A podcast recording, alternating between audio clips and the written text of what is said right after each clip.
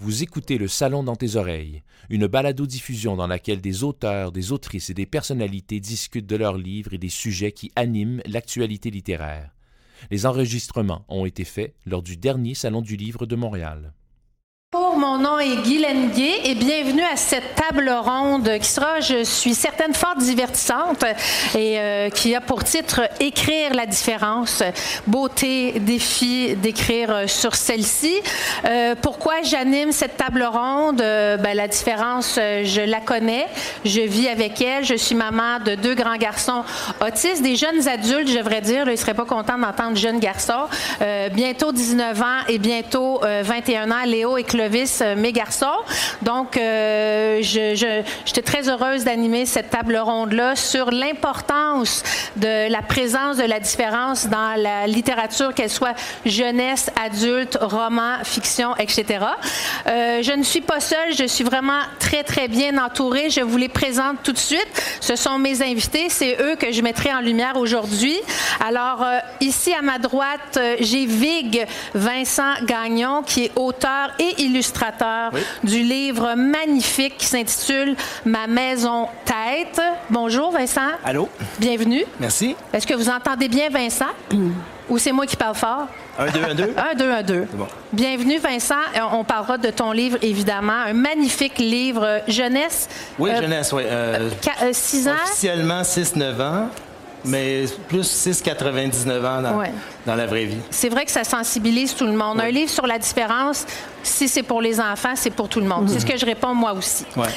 À ma gauche, euh, maintenant, j'ai le grand plaisir de vous présenter, c'est Mélissa Perron, qui est autrice euh, du roman Belle comme le fleuve. Bonjour, Mélissa. Puis on va parler de, de- de ce que vous êtes et de ce que vous écrivez après. Et euh, juste à côté de Mélissa, Simon Boulris, euh, auteur de, de- de livres, mais entre autres, aujourd'hui, on parle de papier bulle. Bonjour, Simon. Bonjour Guylaine. Merci beaucoup d'être là. Alors, puisqu'on va parler de la différence et que je suis quelqu'un de festif, j'ai un petit quiz pour commencer ça. Alors, c'est le quiz de quelle différence s'agit-il? Puis là, vous faites tous ça comme ça. Ben oui, il faut faire participer le public en délire. Le suspense va être insoutenable. Exactement. Je pensais que c'était Alors, mon buzzer, mais le, le buzzer, c'est nos cuisses. Alors, de quelle différence s'agit-il? Et ça va vous donner une piste sur euh, les thèmes qui sont abordés dans les ouvrages dont on parle aujourd'hui. Alors, un.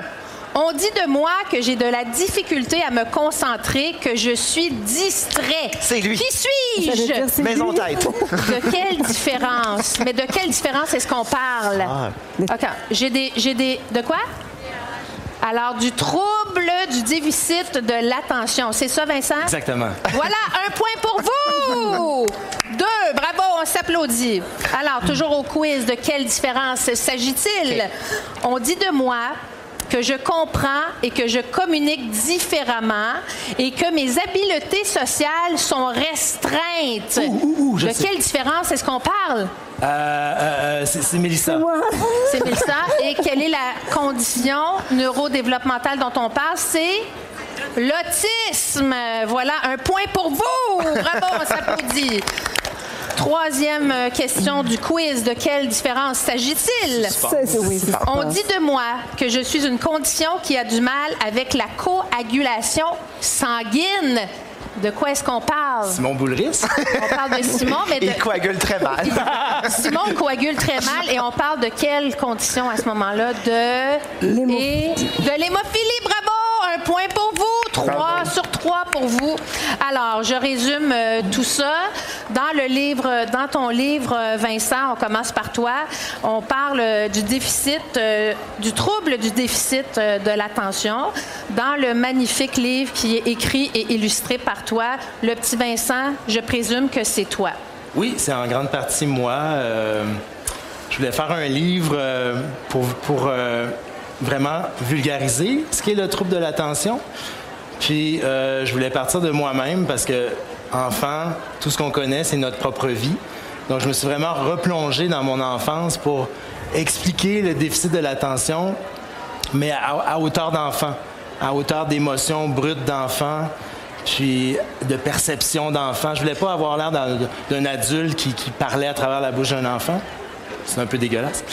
Mais euh, c'est ça. Donc, c'était ça ma mission. C'était vraiment de me mettre à hauteur du petit garçon que j'ai déjà été.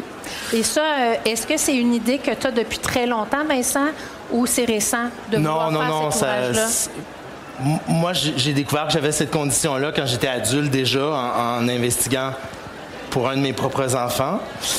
Et euh, ma vie avait été décalée puis étrange toute mon enfance, mais pour moi, c'était comme ça. Puis quand j'ai eu mon, diagnostic, j'avais 34 ans.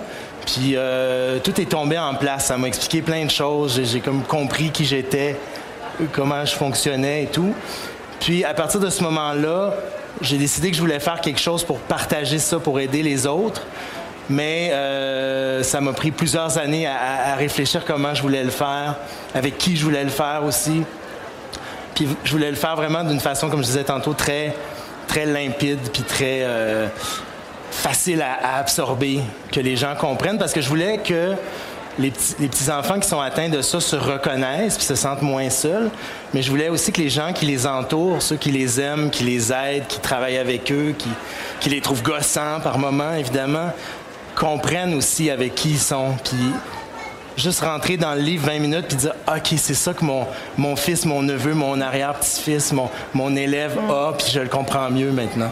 Est-ce que tu trouves, Vincent, que euh, le trouble du déficit de l'attention, c'est quelque chose qui est mal compris puis banalisé à la limite? Ça, c'est un, un- un gros dossier pour moi parce que je trouve que, oui, c'est un, un peu une raison pour laquelle j'ai fait le livre aussi, c'est que je trouve que souvent, médiatiquement, le TDAH, c'est un peu rendu comme quelque chose de cute, à la mode.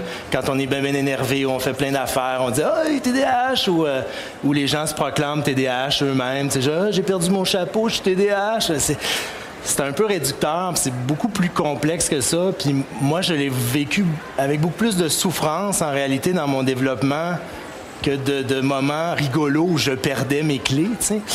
Euh, donc c'est ça que je voulais comme rétablir un peu. Ouais, c'est vrai. Et c'est un livre qui est vraiment magnifiquement illustré. Merci beaucoup. Il est vraiment très clair. On entre dans la tête du petit Vincent.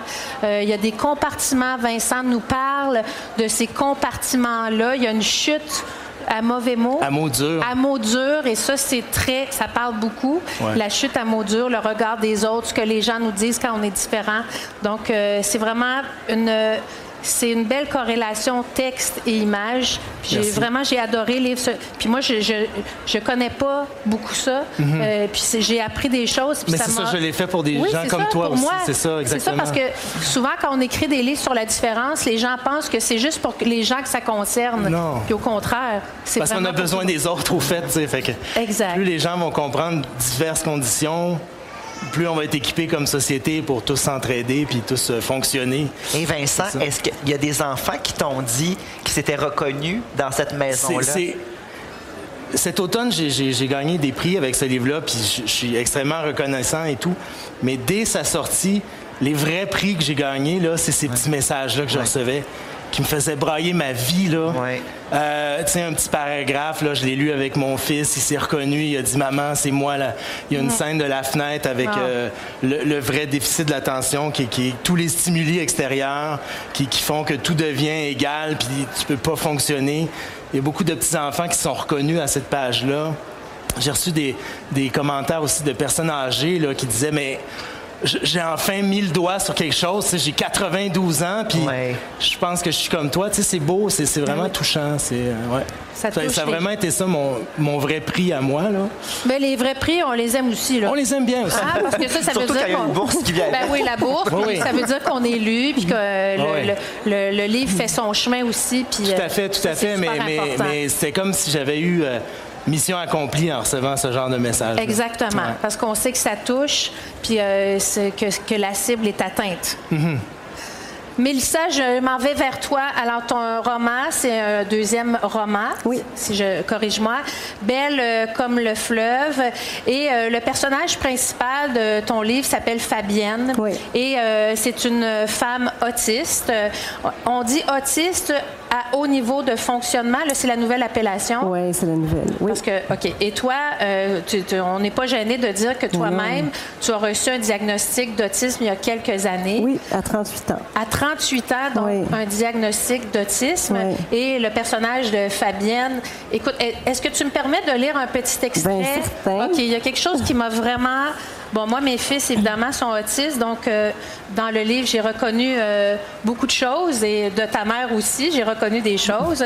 Alors, dans ton écriture, les images sont très fortes et on comprend un peu mieux euh, ce qui se passe dans la tête d'une personne autiste. Et là, c'est une. Là, ta mère euh, vient de te dire que, euh, voyons, Fa- Fabienne, ben, vient de dire à ton personnage, voyons, Fabienne, tu as toujours été euh, normale. Bon, je le mets dans mes mots.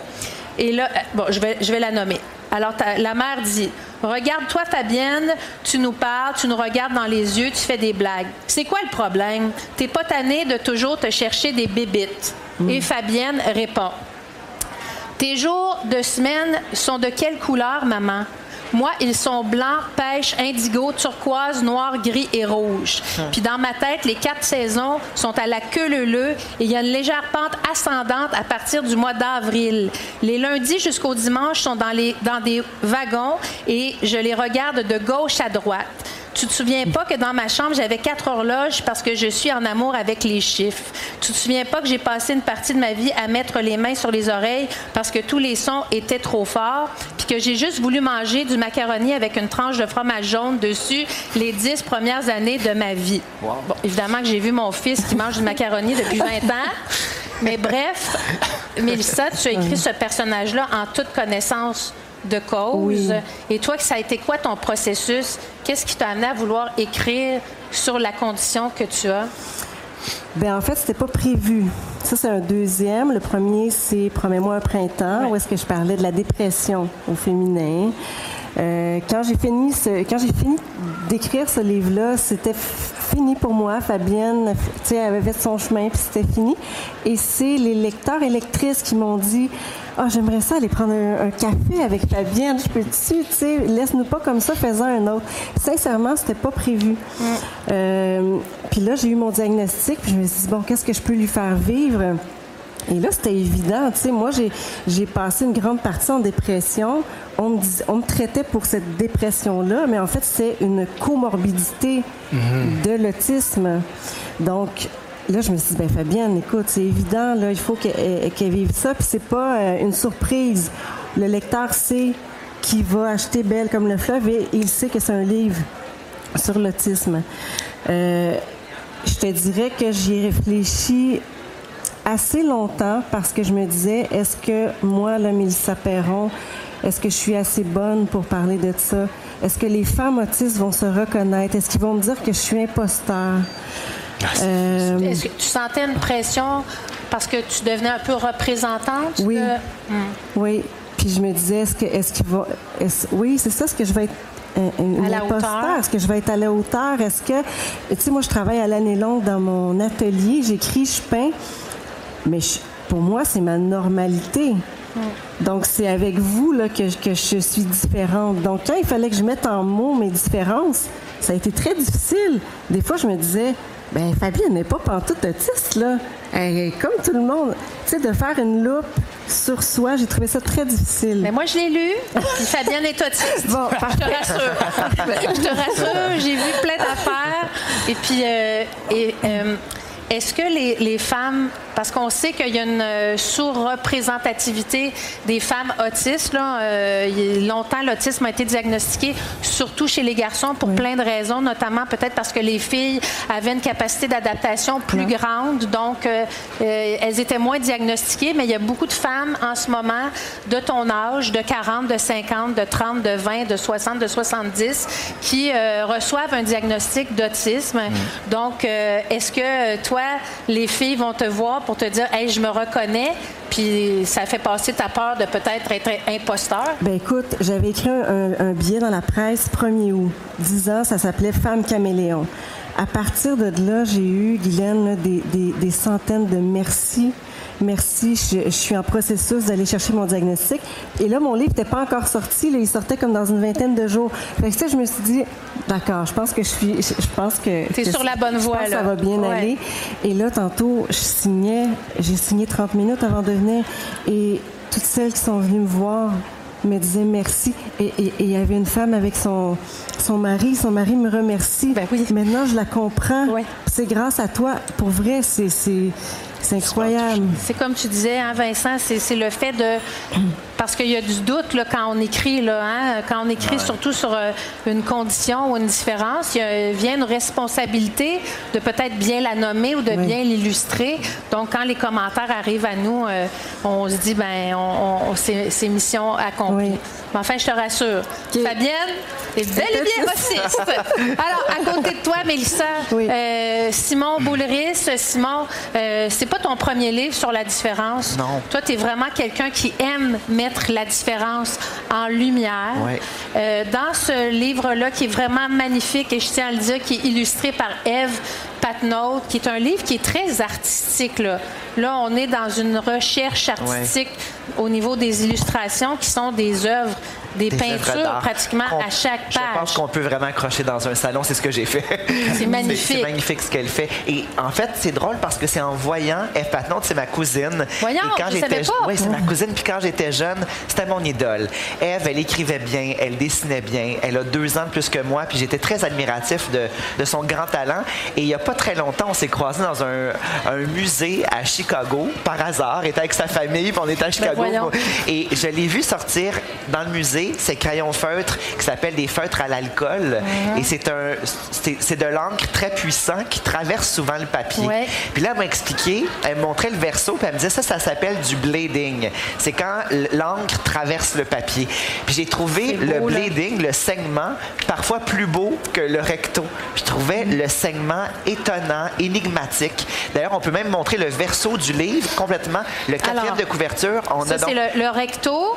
Et le verso, c'est le bleeding, donc le saignement du livre. Et c'est comme ça dans tout le livre. Donc, chaque image. Exactement. On a toujours un secret au verso. Regarde, tu sais, parce qu'il y a beaucoup de fleurs rouges là, dans le ouais, livre. Pour symboliser un peu le saignement. Et de l'autre côté, c'est le bleeding. Donc, c'est comme ça tout au long du livre. C'est vraiment magnifique. Et c'est donc ce concept-là qui m'a rappelé l'hémophilie de mon ami au primaire. Donc, j'ai eu envie de. Je disais, pour parler du bleeding, je pourrais tellement aborder la question de l'hémophilie. J'avais envie de parler de ça, parler de la réalité de mon ami depuis quelque temps, mais j'avais pas trouvé le bon filon. Mm. Puis moi, souvent, je me, trouve, je me dis que les idées s'imposent à nous. Puis là, ça s'est vraiment imposé. J'ai fait, là, j'ai le croisement parfait entre le fond et la forme. Donc, j'ai rappelé mon amie Karine, Karine Villot, qui a été ma première amoureuse et la seule dans ma vie quand j'étais en première année. En première année. première année. Et mm. Karine, c'était une, ben, c'est toujours une belle grande blonde. Et elle était, donc, moi, hémophile, je connaissais pas trop ça. C'était mystérieux et elle m'avait raconté un peu c'était quoi son quotidien et elle voulait faire comme moi du karaté. C'était très populaire quand j'étais jeune dans les années 90 et ses parents ne voulaient pas parce que, euh, ben, à cause évidemment des blessures possibles, comme la coagulation n'est pas très bonne, euh, évidemment, elle, me disait mes parents voulaient m'élever comme dans du papier bulle. Mm-hmm. la protéger. Voilà, la protéger. Ce qui, on comprend bien les parents, mais on comprend aussi la, jeune fille qui a envie d'être dans la vie au risque de la blessure. Mm. Et donc, comme tous les enfants, on aime ça souvent percer les bulles du papier bulle pour être dans la vie. Et sur la couverture, j'aime beaucoup cette illustration-là parce qu'on voit donc le kimono, on la sent féroce, hein, c'est une fille qui est féroce, et on voit des saignements qui est en fait de la porcelaine. Euh, j'aime beaucoup le mélange porcelaine et euh, férocité. Donc elle est à la fois très vulnérable, mais aussi une battante.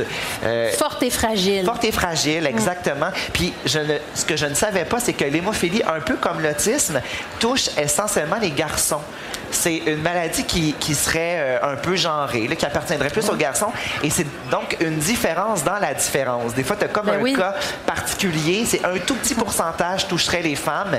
Et quand ce sont des femmes, vous en doutez, à l'adolescence, il y a le vertige des menstruations. Ah aïe, aïe, aïe. Et Karine ben m'a raconté une anecdote que j'ai trouvée formidable. C'est qu'avant même d'être menstruée, elle avait toujours sur elle des tampons pour son nez. Parce que quand elle saignait du nez, c'était une champlure. Et donc, elle se mettait un tampon. Elle dit J'avais l'air d'une vraie championne. Et j'ai mis cette image-là, l'air d'une championne avec un tampon dans le nez. Je vais, ben, je vais parler de ça et je vais parler, même si là, on peut parler Évidemment que tout à l'heure, tu te sentais mal de parler de l'autisme pour pas représenter tout. le- Moi, je ne suis même pas hémophile et je comprends le, malaise qu'on se met. Mais moi, je dis toujours quand je fais les bonnes démarches et je vais me renseigner auprès de la bonne personne et que c'est fait avec euh, de belles intentions, puis surtout une grande écoute et une sincère curiosité, je me dis que je m'aide beaucoup à raconter ce que, mettons, Karine n'aurait peut-être pas eu euh, les outils nécessairement pour faire ce livre-là. Je pense qu'elle m'a vraiment donné son aval et elle avait envie que je parle de cette réalité-là. Donc, j'ai les outils, j'ai une tribune, je vais en profiter pour élargir ma propre. Moi, j'ai une petite différence, mais j'aime de plus en plus aller chercher d'autres différences. Ça fait des années que j'ai le regard qui tombe sur des, euh, des particularités dans une classe. Je vais vous donner un exemple. Dans une classe, il y avait un petit garçon qui cachait ses mains euh, dans sa manche parce qu'il y avait du vitiligo. Moi, je pensais qu'il avait froid, mais il voulait juste cacher ses taches blanches. Puis, tu sais, je me rappelle quand j'ai voulu faire le livre, donc c'est Le pelleteur de nuages, mon éditrice m'avait dit Je pense qu'il n'y a, pas- il y a pas beaucoup d'enfants qui ont vitiligo, ça va être très, très niché. J'ai Oui, mais en même temps, le- sentiment d'être décalé, c'est universel. Donc, c'est une c'est un symbole, le vitiligo. c'est une de- image. Ben Puis oui. à la fin, le petit Elliot dans l'histoire assume complètement ses taches blanches puis il les trouve belles. Il s'est senti valorisé dans sa différence. Puis j'ai l'impression que ce leitmotiv-là, ça revient tout le temps chez moi, la- l'envie de glorifier certaines différences, ou peut-être pas toujours glorifier, mais juste débra- de braquer les projecteurs sur des choses qu'on remarque peut-être un peu moins ou qu'on parle un peu moins. Ben, la mettre en lumière, puis justement l'offrir. Parce que, comme tu dis, un livre, c'est vraiment un objet euh, de, transmission du savoir. Donc, quand on lit un livre, puis ça parle d'un sujet X, ben moi, je trouve que les livres, en plus, c'est que ça rend la différence accessible, puis ça rend la différence moins peurante, entre guillemets. Après ça, quand on la rencontre, quand on la côtoie, on se dit, ah, ben, je l'ai lu dans le livre, ou j'ai lu sur l'autisme, ou j'ai lu Ouais, c'est ça, sur le, le- le trouble du déficit euh, d'attention, puis on apprivoise un petit peu plus ça. Je peux te donner un exemple? Ah oui, donc. Alors, tu sais, pour la démystification, on parle de ça, démystifier, hein, de, de banaliser certaines différences pour que quand on la voit, on fait Ah, je connais ça. C'est tellement un, un- un élan formidable, l'enfant qui fait Ah, je connais ça. Puis il y, a- il y a une petite fille qui m'a dit, enfin, c'est sa mère qui m'a dit que sa fille a vu une autre fille dans le parc qui avait du vitiligo. Puis elle a dit Ah, maman, elle a du vitiligo, elle est tellement chanceuse. Oh non! Quelle chance! Elle était jalouse de leur J'ai fait, Mais mon Dieu, mais ça, c'est. euh, c'est la glorification. Ça, ça, c'est la Ça, glorification. c'est rendu de la gloire. Est-ce que, selon vous, la différence, euh, c'est un atout, un défi, une malédiction ou un super pouvoir? Vincent, qu'est-ce que tu penses? Mais euh, ça peut être toutes ces réponses, mais c'est rarement en même temps. c'est vrai. C'est- Il y a une progression. Là. Ça, si, je, si je parle de ma propre condition, euh, ça peut être très accaparant, très handicapant. Moi, ça m'a souvent euh, engourdi la tête quand j'étais jeune au point que rien pouvait y rentrer. Mais maintenant que je chevauche mieux cette condition-là, que j'ai appris à la, à la gérer, c'est sûr que je, je sais qu'il y a des, des endroits où je vais pas aller, mais il y a des super endroits où je me tiens. Euh, je sais qu'il y a des, des stimuli dans la création qui fonctionnent très très bien pour moi. Je suis pas quelqu'un qui, euh, par exemple, qui va euh, qui va bien étaler une, une tâche très longue. Si on me dit, hey, euh, ton livre, si tu nous sors ça dans deux ans, c'est bon, puis il n'y a, a pas de date, il n'y a rien. Moi, je ne vais, pas te faire un livre pour dans deux ans. Ça prend une date, là. Mais, Ouais, ouais. mais, mais probablement, ce qui va arriver, c'est que deux ans vont passer et dans la dernière semaine, je vais devenir un, un espèce de surhomme en ce qu'on appelle en hyper-focus, où je peux travailler 12 heures en ligne euh, sans manger puis sans faire pipi. Puis euh, c'est un peu malsain vu de l'extérieur, mais ça le fait. Chacun sa méthode, Voilà. ça c'est sûr. Puis est-ce que pour toi c'est une grande fierté? Tu sais peut-être que dans ta vie on t'a dit que tu étais un peu éparpillé, tu étais Ah oui, j'ai tout entendu, oui, Puis quand tu as cet objet là qui est si concis, qui est si clair, j'imagine que ça c'est un sentiment de fierté incroyable. Ben oui, c'est ça. Pour, pour un enfant TDAH, là, souvent la, la- la- la grandeur de- de- d'une tâche à accomplir ou d'un projet, c'est complètement omnubilant parce que c'est ça, ça- ça frôle l'abstraction, en fait. Puis moi, je trouve que les- la vraie fierté pour moi, encore comme adulte maintenant, c'est de cocher des petites choses simples. J'ai appris à décortiquer des choses immenses en petites tâches anodines. Puis c'est c'est bien meilleur pour mon estime de moi puis mon accomplissement d'avoir l'impression d'avoir progressé à travers 12 petites étapes que de cocher un truc une fois par semaine auquel j'aurais peut-être même pas eu accès parce que je l'aurais pas compris dans son entièreté. Fait que, oui, le livre, je suis très fier de ça comme objet, puis puis c'est un peu la réponse à des profs qui me disaient quand j'étais petit, ben t'es un bon à rien, utilise ta cervelle, euh, t'arriveras jamais à rien faire dans la vie. J'ai tout entendu là. Ben maintenant je me regarde et je me dis ben c'est pas parfait, mais j'ai fait quelque chose dans la vie, puis euh, j'ai appris à, vraiment gérer ça à ma manière. C'est un bon condensé, là, tu sais, as canalisé tout ça. C'est ça. tu sais, j'imagine qu'un prof qui peut-être te dit quelque chose tombe là-dessus. Euh, peut-être que aussi ça fait, ça fait réfléchir aussi. Là. Ben, c'est ça. Puis comme je disais tantôt, je, j'adresse ce livre-là. Il, y a une dame qui, qui m'a dit hier. Euh, J'espère qu'elle n'est pas assise ici. Bon, en tout cas, c'est pas grave, je vais vous le dire quand On la salue. On la salue. Euh, puis qui me disait, ben, euh, ah oui, nous, dans notre pays, euh, le TDAH, il y a beaucoup de gens qui disent que ça n'existe pas. Puis elle, avait sa mère en visite chez elle. Ben, j'ai dit, ben, je l'ai écrit pour votre mère, ce livre-là, justement, parce que je pense que de la manière authentique dont moi je l'explique à travers la bouche de l'enfant, on pourrait pas, en toute bonne conscience, dire après la lecture de ça, non, non, non, euh, c'est dans, dans, ta tête, tu sais, bon, justement. Mais euh, ça n'existe pas. Euh, prends sur toi. non, je voulais l'aborder d'une façon. Gère-toi. Gère-toi. Mm. Tu sais, c'est ça. Je voulais vraiment l'aborder d'une façon où on touche à l'émotion vraiment primale, vraiment la souffrance d'un enfant. c'est souvent quelque chose de, qu'un enfant vit à 100 là, mais mm. tu lui demandes de te l'expliquer ils ont de la misère, tu sais. Ben c'est pas facile même. Il y a beaucoup d'adultes qui ont de la misère à s'exprimer. Mais mais un enfant, on peut pas lui reprocher de ne pas vivre pleinement une émotion. Ça, c'est impossible. Non. alors, si moi, je montre l'émotion de l'intérieur d'un enfant qui vit ça, ben c'est un accès à quelque chose qui existe. Et que tu as vécu et que tu vis encore. Oui, tout à fait. Pour toi, Mélissa, c'est quoi euh, la différence? Est-ce que c'est un atout, un défi, une malédiction ou un super pouvoir? On, parle d'autisme. Euh, écoute, ça dépend quand. Euh, même réponse que toi. Ben, même réponse que, que Vig. Mais avec des couleurs. Avec des couleurs, des wagons. Avec un ascendant au début d'avril. C'est une tranche de, de fromage. Quelques macaronis. Euh, quand c'est mon super pouvoir, c'est en ce moment. En ce moment, je suis ici assise avec vous. Euh, il y a des grosses lumières dans ma face, il y a du bruit, il y a du bon. C'est euh, très stimulant sensoriellement pour toi, là. Oui, oui, mais c'est correct parce que j'ai écrit un livre et c'était pour ça. Tu sais, j'ai réfléchi. Par contre, qu'est-ce que je voudrais dire, c'est que moi aussi, tu sais, j'espère qu'elle n'est pas ici, mais on la salue quand même, tu sais. Je me suis fait dire la même. hier... c'est peut-être la même. c'est la madame qui a répondu au quiz tantôt.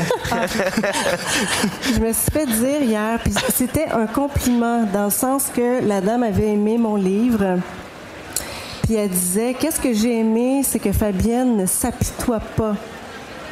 Et là, je me suis posé la question, je me suis dit, la dame avait été gentille, là, tu sais. Mais qu'est-ce que ça aurait fait? Qu'elle s'apitoie. Qu'elle s'apitoie? Oui. Tu sais, je veux dire, qu'est-ce que. Comme n'importe qui, là. Comme n'importe ben qui. Puis là, je me suis dit, tu sais, Ici, c'est rempli de livres de peine d'amour, d'histoires d'amour. On aime ça, la fille qui mange sa crème glacée, là, tu sais, puis que ben, c'est de l'apitoiement, puis on l'adore, là, tu sais. Mm. Donc, Fabienne, oui, elle pourrait, peut-être dans le 3, s'apitoyer, ah puis ça serait correct. Tout le long du livre dédié à la madame. du broyage du début à la fin pour vous. Commandité par Quaticook. c'est ça. Mais je veux dire, il y, a ce côté-là aussi qu'on doit montrer parce que là, là, je montre que, mon Dieu, c'est le fun d'avoir un diagnostic, puis hein, c'est positif, puis je me comprends et tout ça. Mais les défis sont tellement encore là. Les défis sont là à chaque jour, puis même que ça fait un spotlight aussi. Ah, OK, c'est pour ça que. Puis quand, quand je le savais pas, moi, je passais dans la vie, puis bon. Mais en sachant que je suis autiste, là, tu sais, je comprends plus de choses, puis des choses plates.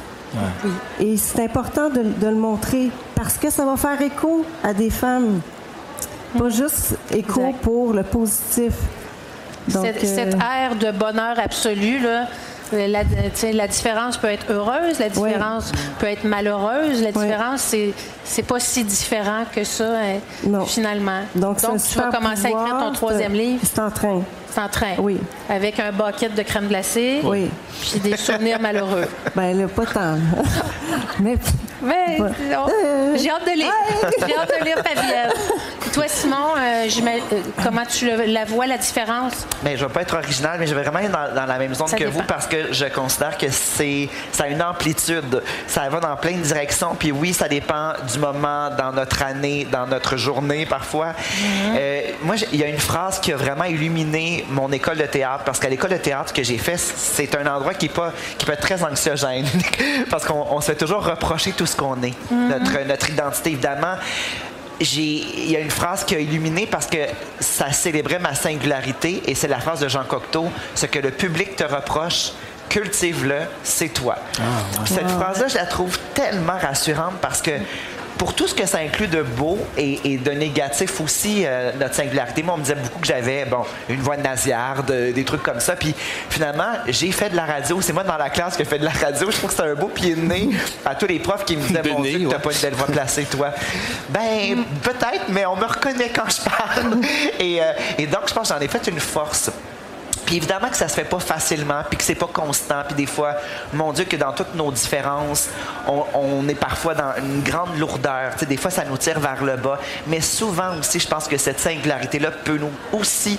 J'aime le côté super-héros que tu mentionnes parce que justement dans Papier Bulle, j'avais envie qu'à la fin, elle soit un super-héros, qu'elle enfile son ben kimono, puis qu'elle soit en ah. lévitation euh, au-dessus des, euh, des truands dans sa classe. J'avais envie qu'elle soit féroce complètement pour l'image en lévitation. Euh, ben voilà, je pense que ça va dans toutes les directions. Au même titre que tout le monde, en fait, je réalise à quel point la différence, au fond, c'est universel. Mm-hmm. Parce qu'on, même quand on appartient de l'extérieur à la masse, souvent au sein du clan, on se sent parfois décalé.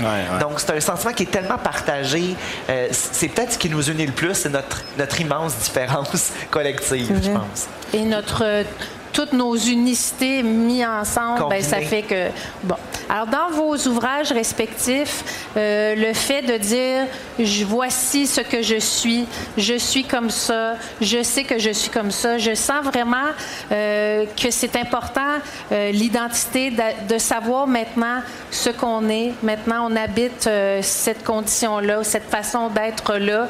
Est-ce que vous trouvez que c'est un bon temps en ce moment pour être différent? Est-ce que la différence est mieux acceptée? Est-ce que, est que ça vous a poussé, vous, à écrire quelque chose pour que la différence soit encore plus acceptée?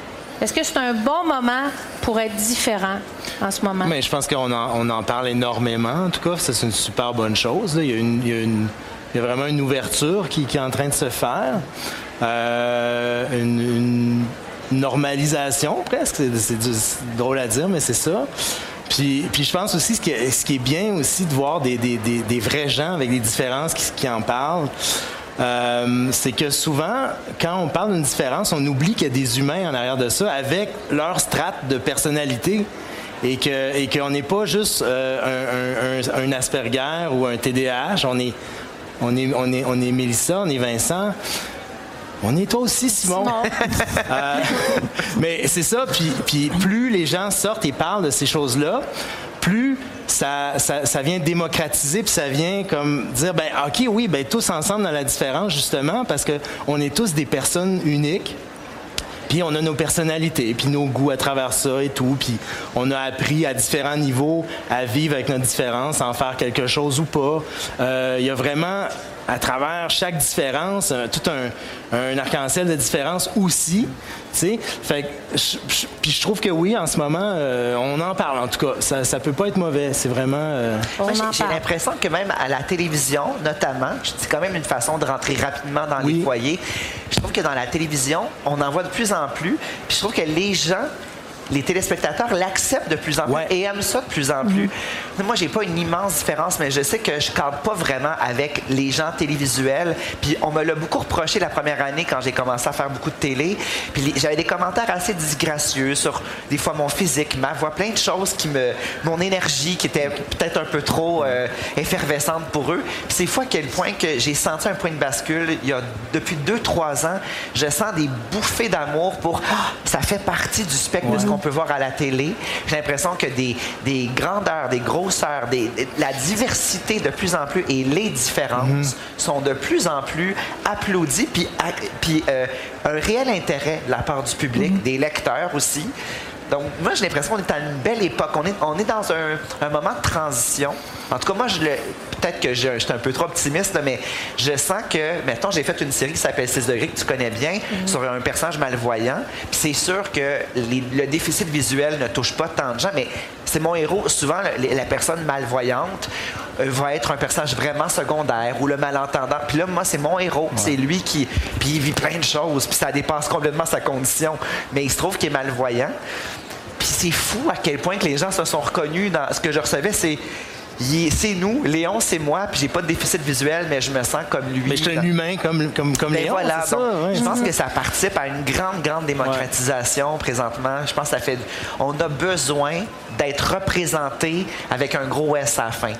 Euh, représenter ES, c'est-à-dire que tout le monde est inclus de plus en plus. Tout à fait. Parce que moi, je me rappelle euh, quand mon fils Léo a reçu son diagnostic d'autisme, euh, il y avait 13 ans. Et euh, on le savait qu'il est autiste. Bon, son frère est autiste, mais ça a été long parce que comme il est verbal, comme euh, il n'y a pas de caractéristiques, comme il fait pas du flapping, euh, puis comme il est très, très intelligent, il arrivait à contourner les trucs du diagnostic. Et là, à 13 ans, bon, le diagnostic est tombé. Puis je me rappelle, on faisait une entrevue à Radio-Canada. Un journaliste lui demande Alors, Léo, comment on se sent quand on reçoit un diagnostic à l'âge de 13 ans? Léo, il prend le micro, il dit vraiment de façon solennelle, je peux enfin être moi-même. Et ça, là, puis j'ai lu quelque chose qui ressemble à ça dans ton livre. Et je pense que c'est ça le pouvoir de la. Quand on diffuse la différence, quand on parle de la différence, quand toutes les différences sont mêlées, ben je pense que les gens sont moins eux-mêmes euh, réfractaires ou gênés à faire partie du mouvement de, de, la différence. Ben, en fait, pour ta question, est-ce qu'on est, dans un bon temps? Je pense qu'il n'y a pas de bon temps. Je pense que c'est juste que c'était pas parlé. Là, 20, 30 ans. C'est ça. Je pense qu'on on est peut-être plus. Je sais pas, est-ce qu'on est courageux? Est-ce qu'on est.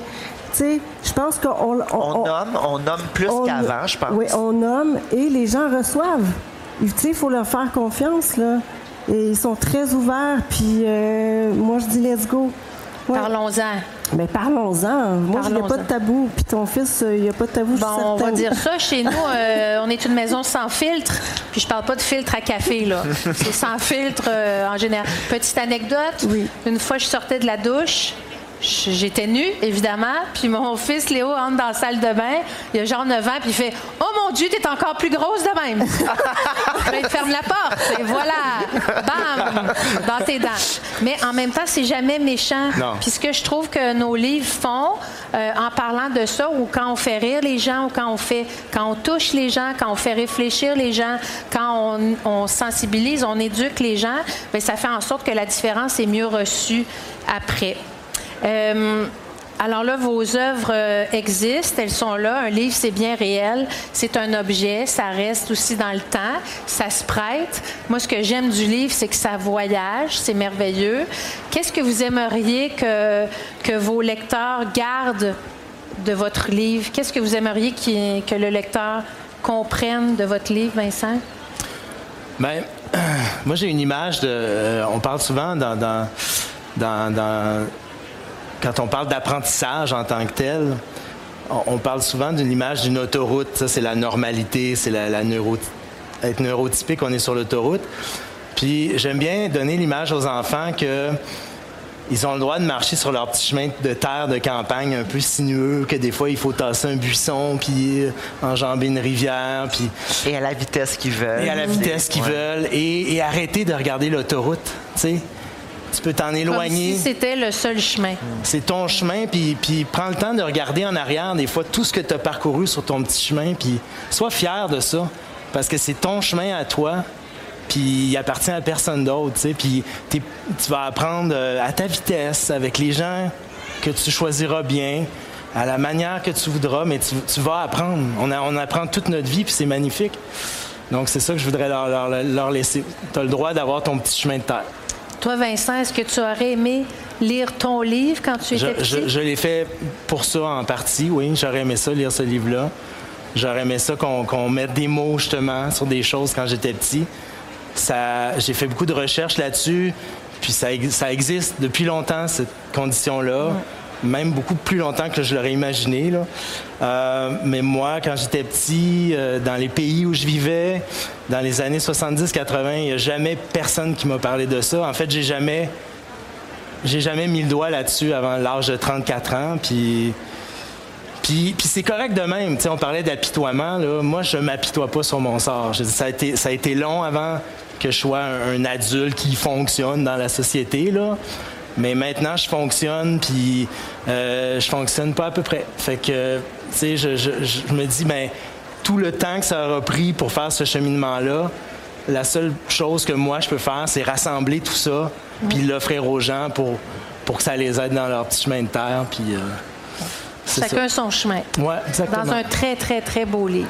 Merci. Mélissa, toi, euh, qu'est-ce que tu aimerais que les gens euh, comprennent, apprennent, être, soient sensibilisés? oui, euh, j'aimerais ça que Fabienne continue à ouvrir des portes pour les femmes autistes, les petites filles. J'ai une fille de 18 ans, euh, ma première lectrice, donc elle l'avait lu, elle avait 16-17 ans. Euh, Ta fille a 18 ans? Oui. Wow! Moi aussi, j'ai eu j'ai un une petit... euh, de 8 ans, puis c'est sa fête aujourd'hui. Oh, bonne bonne fête! Bonne fête! Donc oui, j'aimerais ça que ça continue parce que oui, il y a encore beaucoup de, de préjugés, puis c'est pas négatif que, quand je dis préjugés, tu sais, c'est jamais négatif. Je pense qu'il ben, il y en a, oui, mais les gens ne savent pas que les femmes peuvent passer à travers une vie, être euh, des entrepreneurs, des mères de famille et qui soient autistes. Donc, oui, j'aimerais ça que Fabienne soit un peu la. Moi, je, veux, je, je- je- je suis mal à l'aise d'être comme une porte-parole, mais Fabienne, ça me dérangerait pas. Fabienne, Fabienne. super-héros Oui, oui. de l'autisme féminin. Oui, parce que c'est pas assez parlé, parce que parce que je, je le disais tantôt à, à Guylaine, tu sais, j'ai vu un médecin, pas celui qui m'a diagnostiqué, mais un médecin généraliste qui m'a dit n'accepte pas ce diagnostic-là parce que tu me regardes puis tu parles. Ah, mon Dieu. Mais mon Dieu, hey, l'éducation même pour les médecins. hein. Ouais, c'est C'est- ça. On part de loin. Ouais. Tout le monde. Oui. Parce qu'il y a tellement eu un. Ça a été tellement campé, les diagnostics, évidemment. Que, puis il y a beaucoup. Moi, je vois beaucoup de regroupements de femmes autistes Oui. qui se parlent entre elles. Hein, C'est ça qui est merveilleux de parler de la différence, c'est que ça Il y a devient beaucoup des mouvements. ouais, beaucoup, Exactement. beaucoup. Ouais. Euh, toi, Simon, de tes œuvres, rapidement, là, qu'est-ce que tu aimerais que les gens retiennent? Moi, je dirais, euh, j'ai juste envie d'inspirer une espèce de, de démarche d'empathie. Pour moi, c'est toujours faire un pas vers l'autre, puis essayer juste d'élargir un peu nos, nos horizons le plus possible, puis essayer de concevoir, OK, moi, je n'ai pas, mettons, cette tare-là, je n'ai pas, ce, je n'ai pas cette, euh, cette condition-là, je n'ai pas... On peut parfois se comparer aux autres, mais quand même faire l'effort de se projeter dans la peau de l'autre pour essayer de concevoir ça pourrait être quoi son quotidien, puis juste avoir une espèce de vigilance Ouais. une, Oui. une délicatesse humaine par rapport donc, Exactement. L'empathie, pour moi, La conscience de La l'autre, conscience se de mettre dans les, dans les chaussures. Je vous remercie infiniment. Je veux vraiment nommer chacune de vos œuvres parce qu'elles sont fabuleuses. Simon Bouleris, illustration de Eve Patnaud, c'est Papier Bulle euh, chez Quai numéro 5. Belle comme le fleuve de Mélissa Perron, c'est chez Urtubise. Et Ma maison tête de Vig, c'est chez Fonfon. Merci infiniment, Merci Simon. Mélissa Merci, et Vincent. Et je- on va finir ça avec un Vive la différence! Yeah. Tout le monde ensemble! Vive la différence! Affichez vos couleurs. Ah oui, ça c'est. Merci beaucoup. Merci, Merci, Merci tout le monde. Merci. Merci beaucoup.